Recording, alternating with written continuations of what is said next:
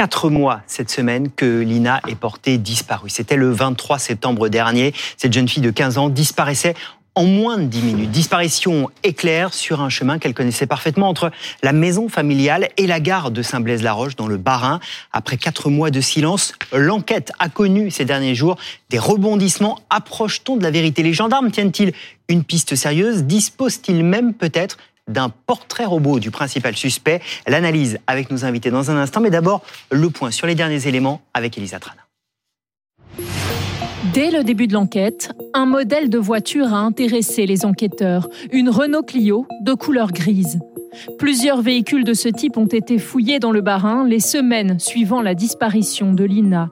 Ces derniers jours, les parents d'élèves du collège où avait été scolarisée l'adolescente ont reçu un mail des gendarmes les enquêteurs cherchent un homme qui aurait pu discuter ou rencontrer euh, des jeunes filles dans un square, très précisément en septembre ou en octobre 2023.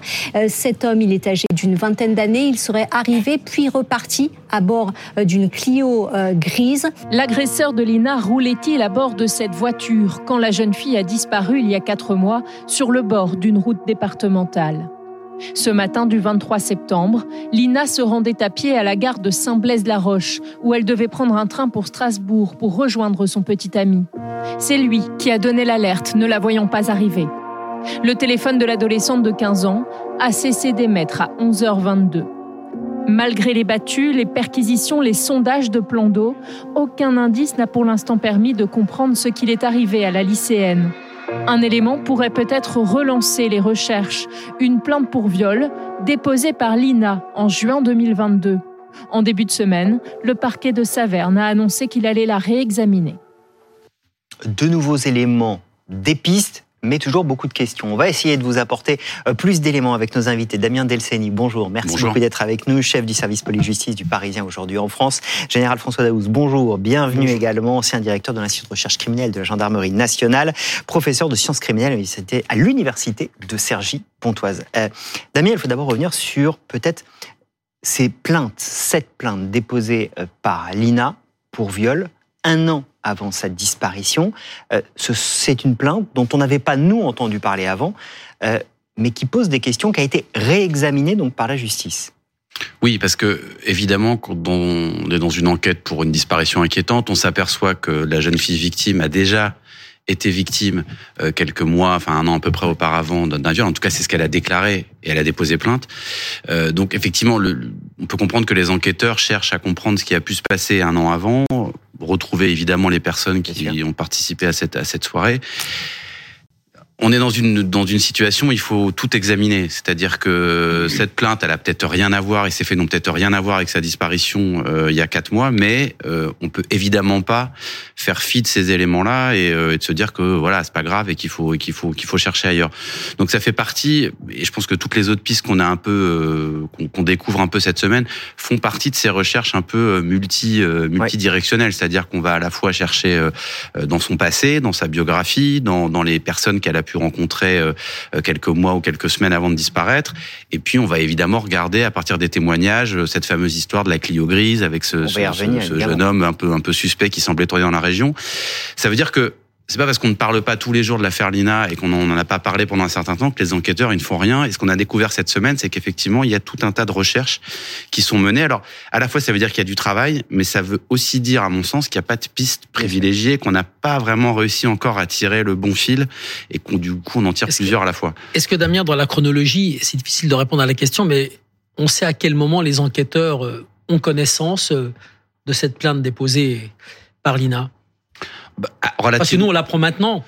Mais à quel moment Relativement tôt, parce que je, pense que d'ailleurs ça a été. Un des... On nous dit pas tout, quoi. Oui, on nous dit pas tout, ce qui est, ce qui est d'ailleurs parfaitement le général, général, ce qui est quand même, la, ce qui est quand même la normalité en théorie. Mais, mais euh, oui, on nous dit pas tout parce que c'est forcément une piste qui a été certainement très étudiée justement parce qu'elle pouvait euh, être euh, un fil important à tirer et que c'était évidemment pas nécessaire de le médiatiser de, et d'en faire état et d'en faire état dans, de, devant le public.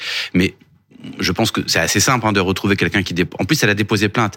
Il y a, il y a parfois des, des, jeunes filles qui sont victimes d'actes comme ça, qui ne déposent pas plainte et ça reste à l'état de rumeur. Là, il y a une plainte.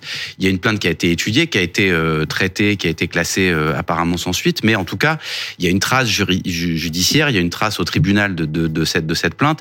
Donc, c'était pas très compliqué de retrouver avec son nom euh, le fait qu'elle avait déjà été impliquée dans une dans une procédure. Donc ça, oui, ça a dû être vérifié très très tôt après sa disparition. L'autre élément, évidemment, qui interroge cette semaine générale, ce sont ces démarches entreprises par les enquêteurs auprès des parents euh, du collège où était euh, Lina. Ils vont écrire aux parents et leur demander donnez-nous les pseudonymes euh, de vos enfants, de vos jeunes filles qu'elles utilisent sur les réseaux sociaux, notamment sur Snapchat.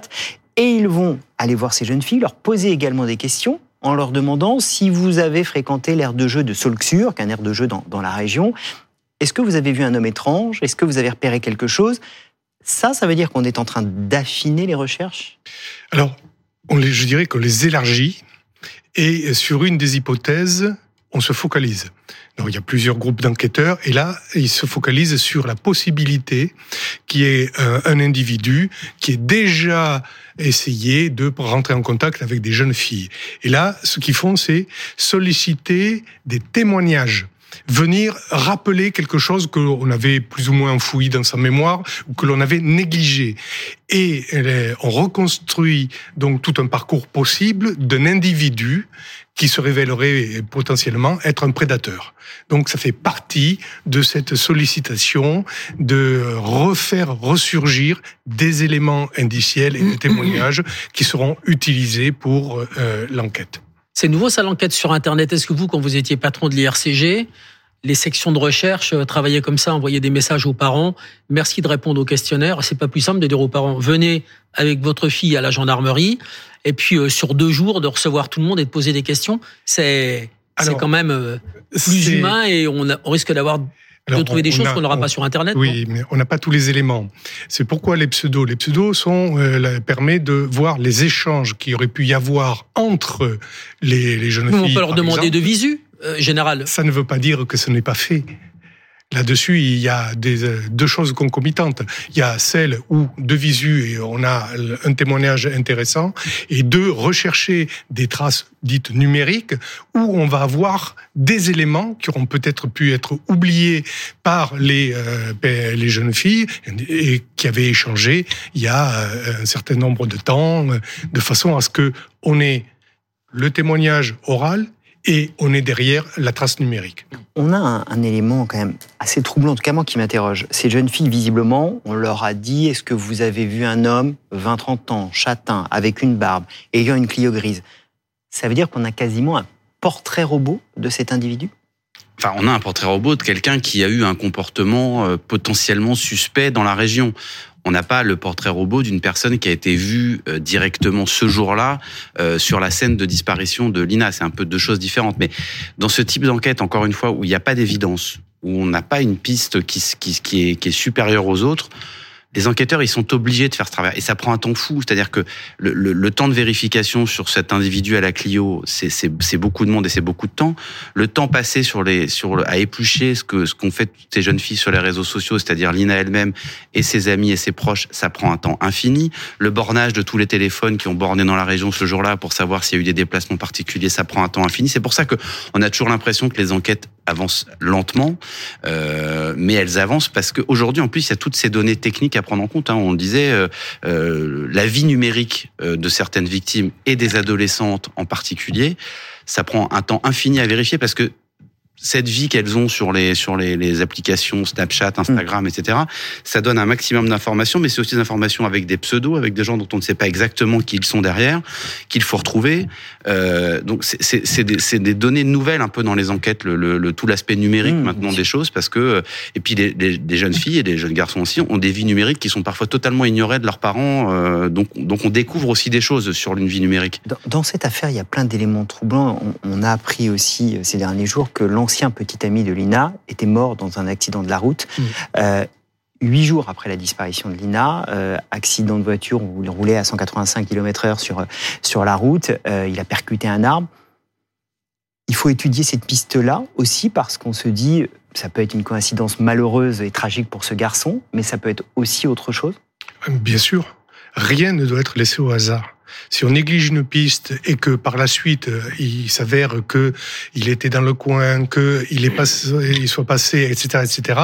ben, tout le monde avec juste raison dira mais attendez les enquêteurs, vous n'avez pas fait votre travail correctement. Donc euh, là aussi, et je vous, euh, je vous renvoie un petit peu à l'affaire Chevaline où on s'était interrogé sur le fait que l'ancien mari de la victime était mort le jour même d'une crise cardiaque aux USA. Et comme il y avait une dimension internationale possible à cette affaire, ça a été également étudié. Donc là aussi, c'est étudié. Et les véhicules, c'est la même façon, euh, c'est la même chose. Euh, je rappelle qu'il y a quatre caméras qui encadrent la sortie de la vallée de la Bruge, euh, trois cols et un tunnel. Eh bien, toutes les images ont été réquisitionnées de la journée, mais des jours avant et des jours après. Chevaline et aussi l'affaire Elodie Kulik. Bien sûr. La jeune banquière hein, qui, qui est assassinée et, l'un des auteurs présumés va mourir un, an après. un an après dans un accident mm, mm. de moto. Sa moto percute ou sa voiture percute un camion de face, quoi, un, accident un peu. Mais ça va permettre quand même, en faisant son entourage, de retrouver des personnes Exactement. dont celui qui va être qui va être condamné. Ce qui est frappant, Damien, dans cette affaire, ça nous rappelle aussi le petit Émile, c'est cette zone très restreinte, mm. cette disparition éclair, et ça s'éternise et ça dure. Euh, c'est logique, où on est, on est trop pressé, euh, où il y a quand même une part de mystère quand même très très lourde qui nous interroge. Ah bah, que ça nous interroge, c'est normal parce que vous prenez Lina, vous prenez Emile, c'est un tout petit peu moins euh, précis, mais Lina, on a des témoignages qui la euh, entre 11h15 et 11h30 à un endroit très précis. Son téléphone, il s'éteint à 11h22. Tout ça, ce sont des informations très factuelles, très précises. Malgré tout ça, sur une route qui est pas une autoroute, mais qui est pas non plus un endroit totalement isolé, et qui en plus est un axe un peu obligatoire pour rentrer et sortir de cette vallée, donc il y a du passage. Et malgré tout ça, on a l'impression que cette jeune fille, on la voit, une minute après, on ne la voit plus, son téléphone s'arrête et plus rien. Et, et, oui, c'est toujours très troublant, comme c'est troublant pour le petit Émile qu'on voit dans une ruelle de village. Euh, on tourne la tête, il est plus là et on ne sait, on ne sait pas où il est. Donc c'est aussi toute la problématique des disparitions. Euh, pas de scène de pas de scène de crime, pas de scène euh, réellement à, sur laquelle on peut travailler en, en criminalistique ou en, technologie et où effectivement on est, on est tenu à une espèce de tranche horaire où on sait qu'il s'est passé quelque chose, euh, ce qui s'est passé juste avant on le sait à peu près, ce qui s'est passé après on ne le sait pas et on est obligé alors à la fois de travailler sur tout ce qui va être technique, de travailler sur des témoignages qui sont alors dans le cas de Lina en plus pas toujours très très très clair et très euh, voilà on a, on a des gens qui, qui l'ont vu à un endroit d'autres qui l'ont vu à d'autres donc tout ça c'est pareil c'est du tri c'est des enquêteurs c'est des gens qu'il faut réentendre parfois un deux trois mois après pour voir s'ils disent toujours la même chose si le témoignage est toujours aussi précis et de tout ça, on finit par, euh, par essayer de faire quelque chose de, de productif pour arriver à avoir une réponse. Et c'est passionnant de, de, comprendre, je vais retenir euh, votre expression, qu'on a ouvert toutes les hypothèses et que peut-être on se focus sur une privilégiée, mais qu'on les ouvre toutes. Merci beaucoup. On va continuer évidemment à suivre ce dossier. Merci d'être venu euh, dans l'affaire suivante. Évidemment, ce dimanche, c'était un plaisir de vous recevoir.